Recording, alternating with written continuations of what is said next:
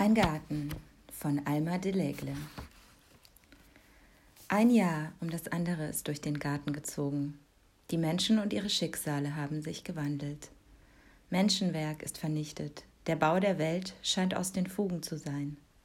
Die Gesetze des Himmels und der Erde scheinen zerrüttet. Aber unablässig Jahr für Jahr treibt der alte Garten wieder seine Blüten und bringt seine Früchte, den ewigen Ordnungen eingefügt. Erstes Kapitel. Es beginnt unter der Erde, westliche Weite. Die Großstadt ist doch nahe.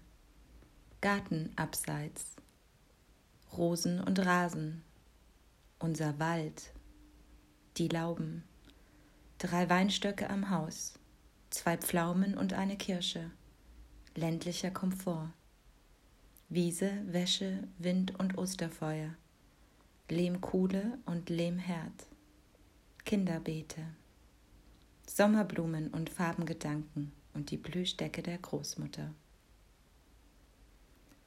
Unten in der Grube hockte das Kind. Es war die Gemüsegrube, in der Wurzeln, Kohl und Lauch tief unten frostfrei aufbewahrt wurden.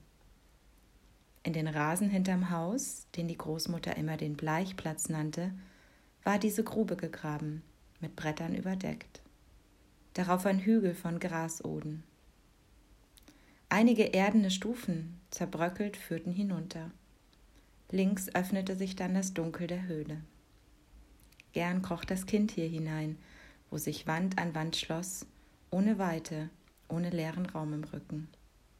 Ein Holzklotz war das Stühlchen. Die Arme stützten sich auf die Knie und die Augen senkten sich in das weiche Dunkel nach hinten.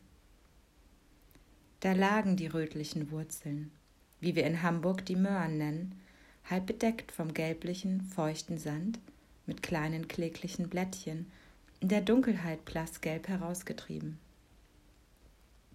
Da lag der Lauch, in Hamburg heißt der Poré, der das bläuliche Grün frischer, steifer Tulpenblätter sich auch im Finsternen erhalten hatte. Er duftete lieblich streng und erinnerte das Kind an die zarten jungen Zwiebelpflänzchen, die ihm der Vater im Frühsommer zu besonders beliebtem Genuss aus Semlingsbeeten zog. Kohlköpfe, rund und fest wie Riesennüsse, lagen geschichtet, das Rot und Weiß kaum noch erkennbar, die äußeren Blätter manchmal braun und klitschig mit kleinen Schnecken besetzt. Auch sonst war hier im Halbdunkel, in der modrigen Feuchtigkeit, ein reges Leben von kleinem Getier. Lange konnte das Kind so sitzen und zuschauen, wie die grauen Kellerasseln sich emsig ihre Wege über Erdbröckchen und faule Blätter bahnten, große und kleine. Sie hatten etwas Gemütliches, etwas Beruhigendes. Ihre Harmlosigkeit stand fest. Anders war es mit den Ohrwürmern, die so zudringlich herauskamen, wo man sie aufstöberte, die sich bei der Berührung wehrten und einen kleinen ekelhaften Geruch hinterließen. Zwar hatte der Vater den Kindern immer wieder versichert, dass sie in Wirklichkeit Ohrwürmer hießen, weil sie an ihrem hinteren Ende ein Öhr tragen wie eine Stopfnadel, aber ganz sicher war man dann doch nicht, ob sie nicht vielleicht wenigstens aus Versehen einmal entgegen des Vaters Vorschrift ins Ohr kriechen könnten, wie alle anderen Kinder es fürchteten. Die Ohrwürmer also betrachtete das Kind mit Abstand, immer bereit, sich zurückzuziehen, falls der Ohrwurm seine Bestimmung, nur ein Ohrwurm zu sein, plötzlich vergessen sollte.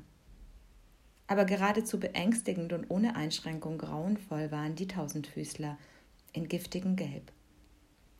Die Behendigkeit dieses Ohrwurms verbanden sie mit den ringelnden, züngelnden Windungen der Schlange. Angst und Hass zuckte jedes Mal auf, wenn man achtlos einen Stein hob und statt der biederen, harmlosen Kellerassel ein gelber Tausendfuß, der blitzschnell seine tausend Füße regte, darunter hervorschlängelte.